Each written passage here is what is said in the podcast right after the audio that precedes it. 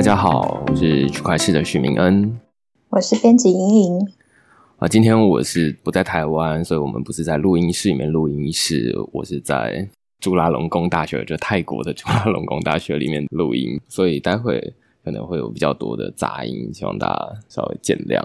那今天我们要讨论的是区块链在台湾的应用。首先，最近有一个有趣的事情啊，就是高雄市政府他们宣布要用区块链这个技术来发行高雄币。呃，首先大家就会到底高雄币是做什么用的？第二个问题就会接着问说，那高雄币真的能够帮助高雄带来财富吗？那其他地方可以效法高雄币，然后来发行它的地方的货币吗？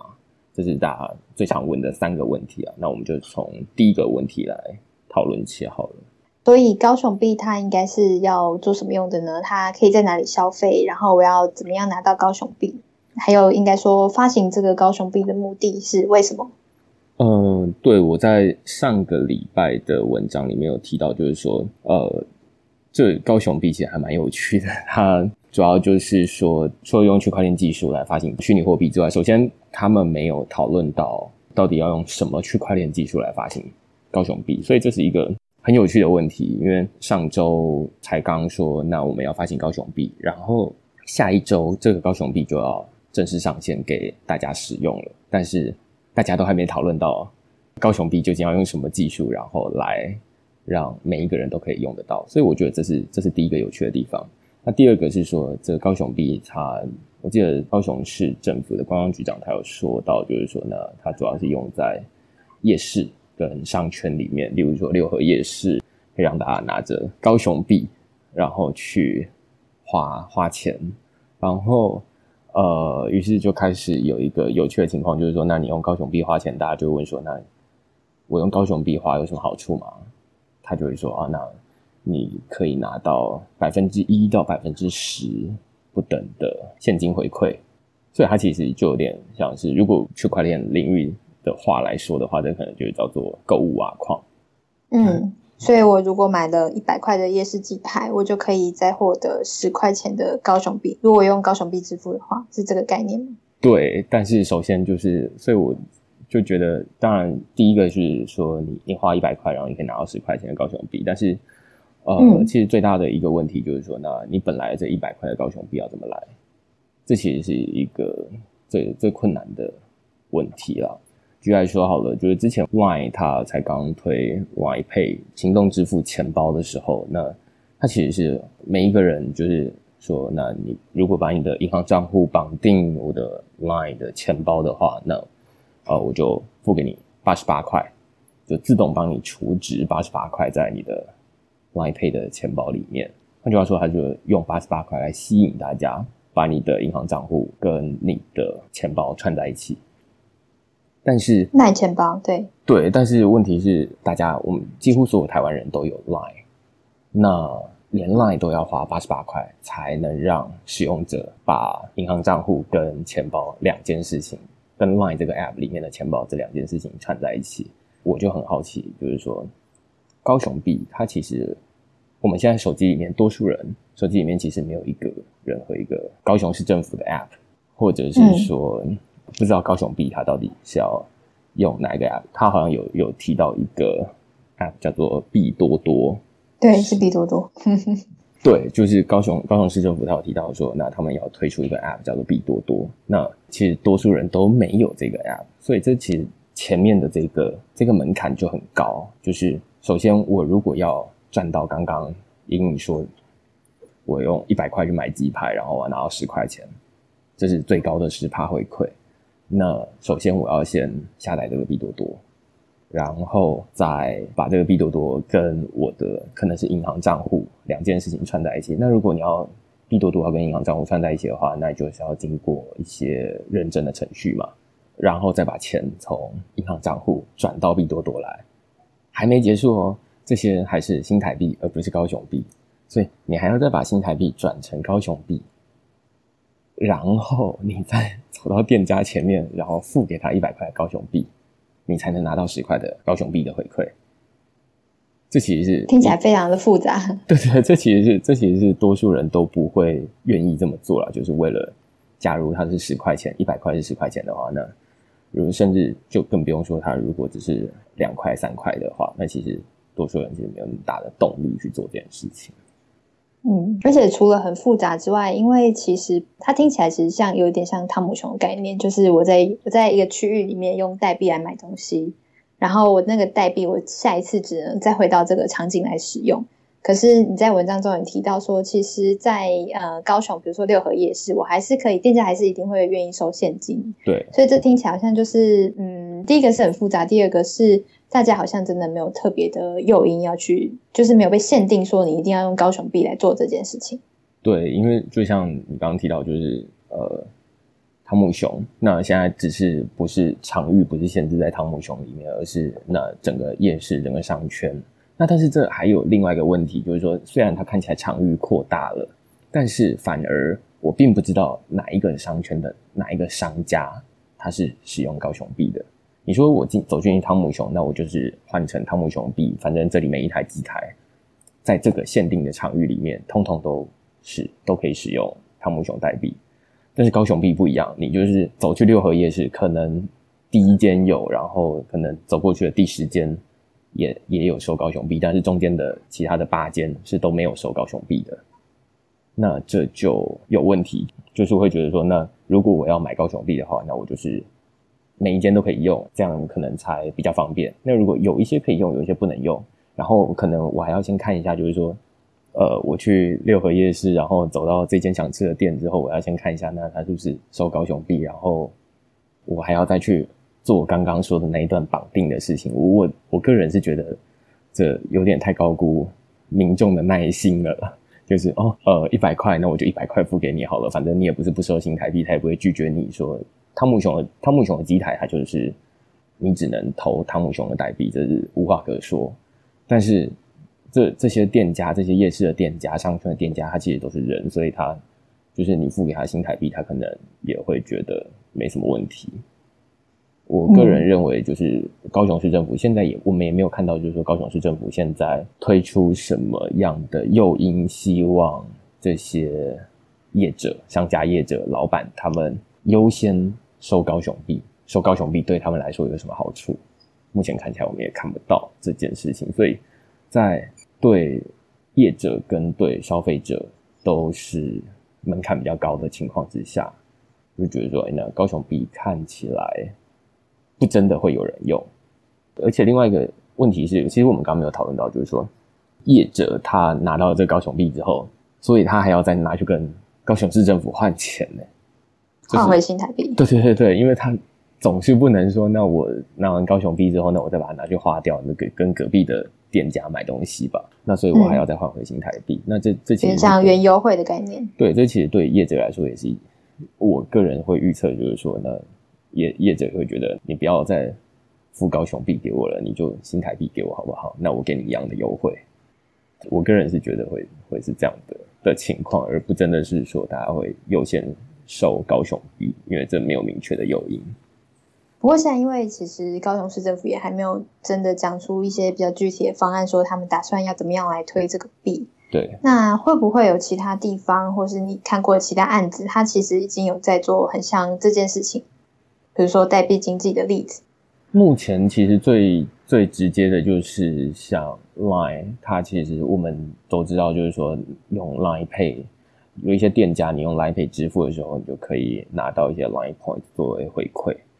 像最近目前回馈还蛮高的。对，最近我就买了一杯咖啡，然后就是六十五块，然后它就是反正你只要消费五十块以上，就是送好像十点的 Line Points。这对这对使用者来说，就是哦，那我本来就已经有 Line 了，然后你之前也有绑定八十八块，诱因很明确，然后你现在消费也有很高的消费回馈。那我可能就会用。其实我我个人觉得用 Line Pay 的人还是没有很多啦，就是我不知道高音，我觉得还蛮多的。对，所以所以我不知道就是确切到底还有多少有人多少人会用，但是这其实还有族群的问题啊，就是说我们都是就是这个同文层，所以我们同文层里面可能呃使用 Line 世代对用 Line Line Pay 的人可能很多，但是。比如说，我们在讨论到我们的父职辈，那他们可能用 Line 来聊天是 OK，但是你说，哎，请他们用 Line 来支付，这对他们来说这是一个非常复杂的过程。那他可能会优先就是本来钱包里面就已经有白现金了，那我就是用现金来支付就好。而且对他们来说，其实那个诱因就是只有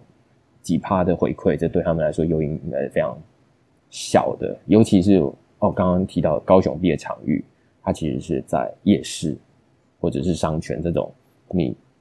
都是花几百块钱、几百块，对对对，就是甚至花不到一百块，那你。回馈这百分之一的话，那可能连一块钱都不到。那所以，我个人认为听起来是哦，好像消费有回馈，但是事实上这前面没有把前面的成本算进去。那即便是他给你百分之十的回馈，那我觉得推出这个政策的那时候，我记得有看到有人在讨论，就是说，哎，他们之所以要推这个高雄币的主要原因，就是因为希望让消费者没有花完。所有的高雄币，那他就会愿意因为这些剩下的高雄币再回来高雄观光。那但是经经过我们刚刚这些讨论，就是说啊，那它首先是夜市，然后它其实都是呃消费金额非常小，而且前面的负担的成本非常高。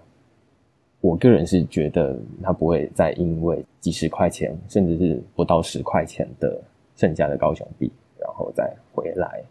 高雄观光，这这这是整件事情不太合理。而且，如果照这个说法的话，可能他一开始就不会换。对，所以如果对如果他一开始就有先算到这么远的情况的话呢，可能他不会换。那但是反而我们在讨论高雄币的时候，最多人是惊讶于说，哎，高雄市政府竟然会用区块链技术这件事情。但是我在文章里面也提到，就是说。呃，我我认为区块链技术恰好是高雄市政府最不需要担心的事情，因为之前有写过一篇文章，就是说呢，其实所有人都可以在一分钟之内用区块链技术发行他自己的虚拟货币。那我每次出去演讲的时候，我就是自己用那个写好的智慧合约，然后就一分钟我就发完我自己的虚拟货币，然后再发给现场的听众。所以这其实是技术方面。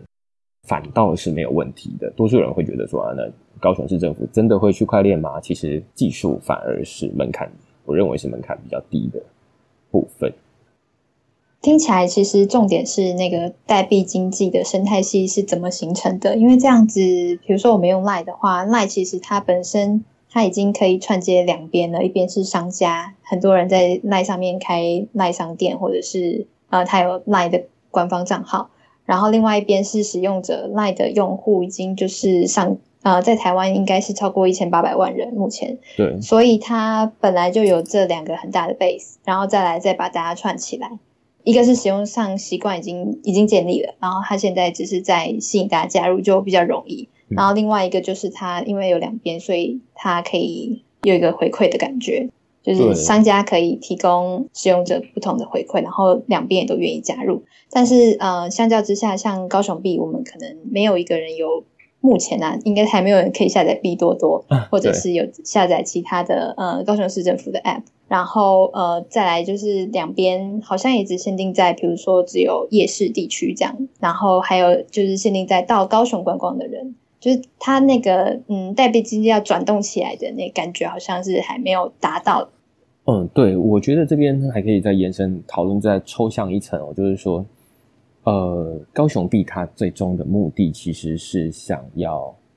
带动地方的观光，就是带来人潮跟钱潮。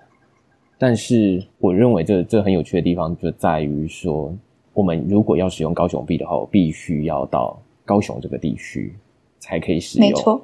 那呃，这这对多数人来说，这这其实是比较麻烦的。因为举例来说，刚刚相对于 Line 来说，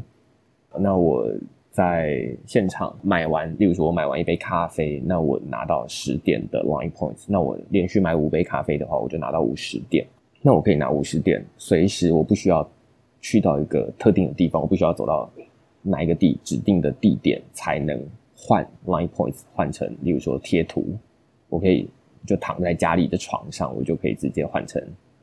Line 的贴图了。所以它其实是一个你现场消费，然后你可以随时都可以兑换的一个呃服务。那但是它使用场景是非常弹性的。对它使用场景其实是那个 Line Point，它使用场景是比较多元或者比较弹性的，但是高雄币它的使用场景其实是非常受限的。嗯，尤其是如果都是观光客来，然后那我还要再特地为了这个回去，这是比较奇怪的。对，哎，你这样听起来的话，可能它吸引的反而是其他县市的观光客，而不是可能韩总本来打的陆客的族群，因为他来台湾，然后然后要限定又是在夜市花费这样子，好像又更多层。对，所以反而有趣的是，说不定说不定真的有在有在用的是，例如说本身高雄人，对，就是住六合夜市隔壁的人，对，住六合夜市隔壁的人，然后他每天都呃去跟那间店买鸡排，那他的使用频率就很高，而且他这是他每天都会做的事情，就是可能每个礼拜都会做的事情啊，就是吃鸡排，然后跟换鸡排，所以我固定都会来。但是你说这个会从外面吸引观光客进来吗？就是那个移动距离、移动成本越高的，他就越不可能为了这个而来高雄。那所以这你说这个是带动地方观光吗？这可能是让呃高雄人换一种方式消费。那这就我认为这就很难达成他本来想要达成的目的，吸引更多人到高雄去，这样。对对对，跟花费这样。但是为那我觉得也不错啊，就变成有一个市民币的感觉，对，这这可能这可能就变成是一种身份认同，另外一种效果。对，对，就是呃，例如说之前 PTT 其实有推过 PTT 认同卡，我自己手上好像有三五张，那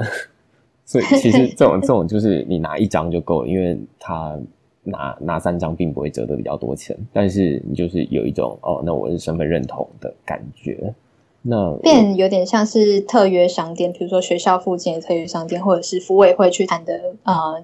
办公室附近的特约商店，这个会不会反而是另外一个可以切入的角度？这特约商店，但是我我自己 PTT 它其实也有推这种特约商店的服务啊，就是说你拿小米认同卡来，然后你就可以折买冰就可以折五块钱。但事实上，嗯多数情况你去到那间，除非那间店是你固定都会去的啦，要不然你就不会因为偶尔一个月或者是半年才折一次五块钱，然后总是把那张卡带在身上。那嗯，再拉回高雄 B 这个讨论，你就不会因为偶尔去一次高雄，然后为了那几块钱的回馈，你就载一个 App 放在你的手机的里面，然后可能你就少少存了几张照片等等的。那你还要先把银行就是存一笔钱在里面，那你剩下的钱还要串接账户，对对对，然后你用不完的钱，目前看起来还是不让你换回来的，要不然你就不会为了那些剩下的高雄币再回高雄一次嘛。那所以这这其实你剩下来的余额可能是比你回馈的都还要多，那就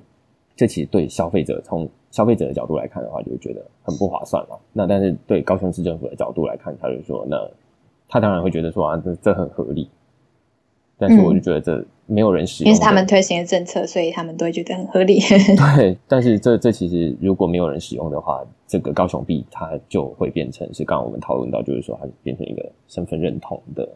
币，而不是一个真正大家在使用的币。嗯，不过你在文章的最后其实有点画风一转的感觉。你说，嗯，高雄币它可能不是靠着代币经济真的来转动高雄的观光财，但是它其实还有另外一个方式是可以吸引大家的。对，就是我写到这边，就是觉得说啊，那高雄币，我猜多数人也都会觉得高雄最近非常会带风向、带话题，那所以他丢出一个高雄币的话题。大家可能越来越多人会觉得说啊，你就是一个放羊的小孩，就是可能不一定有什么实际的效果，让或者是说呃，大家会特别针对它的这个代币经济在区块链的这个应用上面，会觉得说啊，那区块链它真的高，首先是质疑高雄真的会用，高雄市政府真的会用区块链吗？第二个是说很认真的去讨论说高雄币真的能够赚钱吗？其实我。写到最后就会觉得说，其实高雄币赚钱的逻辑并不在用区块链发币这件事，对，用区块链发币或者是说代币经济这件事情上面，而是呃要跳跳离这个很习惯，我我很习惯就是用区块链的方式、代币经济的方式来思考，而是应该要换到另外一个角度，就是说，高雄它是一个喜欢创造话题的，呃，这高雄市政府它是就是高雄市长现在是一个喜欢创造话题的人，那所以。透过现在，例如说，他上个礼拜开始说我们要发高雄币，然后，但是什么时候发呢？我下个礼拜五才要发。那从上个礼拜到下个礼拜这段时间，媒体就会开始报道，就是说，哦，高雄要用区块链了。那这是台湾第一个区块链技术落地应用的场域。对，那这就这就很有趣啊。那大家消费者看到说，哎，媒体报道，那。消费者就会想说：“那我我也很久没有去六合夜市看看了，那说不定他们也有高雄币，那不知道到底高雄币在那边用起来是怎么样？”就来去给给嘛后，对，突然变成台语，但是就是在高雄，那就是大家会愿意去看看这样子，那这这就可以带来人潮，那人走过去了，既然我都来了，那我就可以买点东西，那可能未必是用高雄币支付啊，我认为用真的用高雄币支付的人还是很少。而是就是说，那它真的可以带来一些人，然后带来一些钱，只是它的方式并不是说每个人都使用区块链支付了，而是只是因为区块链这个话题性，然后大家好奇去看看而已。所以可能高雄币这件事情，在比如说再过一个礼拜或者再过一个月，它就消失了，就没有人听过这高雄币到底在干嘛了。但是他已经有，但他们就可以再创造另外一个话题，对他就可以再再带下一个话题。反而是高雄币，它一直一直在那边，它反而变成一个 loading，要就是还有一个负担，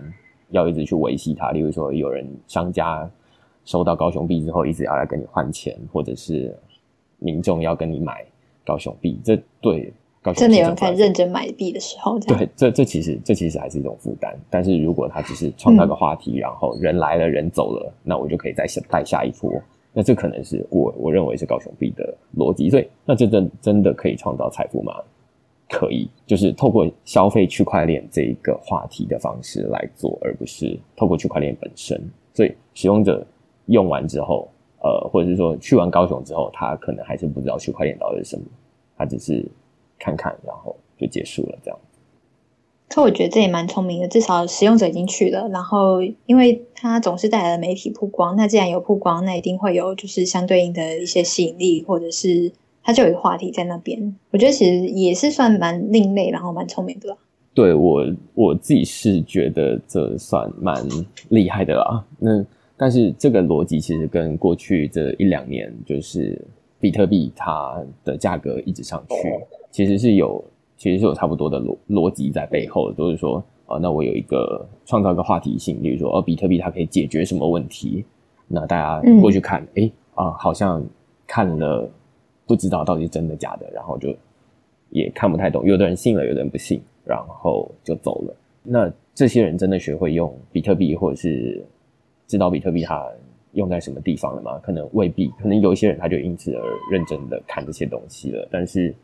多数人可能是就跟着没有关系就走了这样，但是这其实是一个过去这一两年在币圈里面很常见的手法，创造话题，然后并不真的是要做这件事情，而是让大家来看看这样子。好，那这这其实是我们今天讨论高雄币，那就讨论到这边。好，那如果大家喜欢我们的 podcast 的话，可以在下面帮我们留言评分，然后推荐给更多人。然后，其实我们也有呃开放免费试阅的活动，大家也可以在 Podcast 相关资讯栏找到资讯。好，那就下次见，拜拜，拜拜。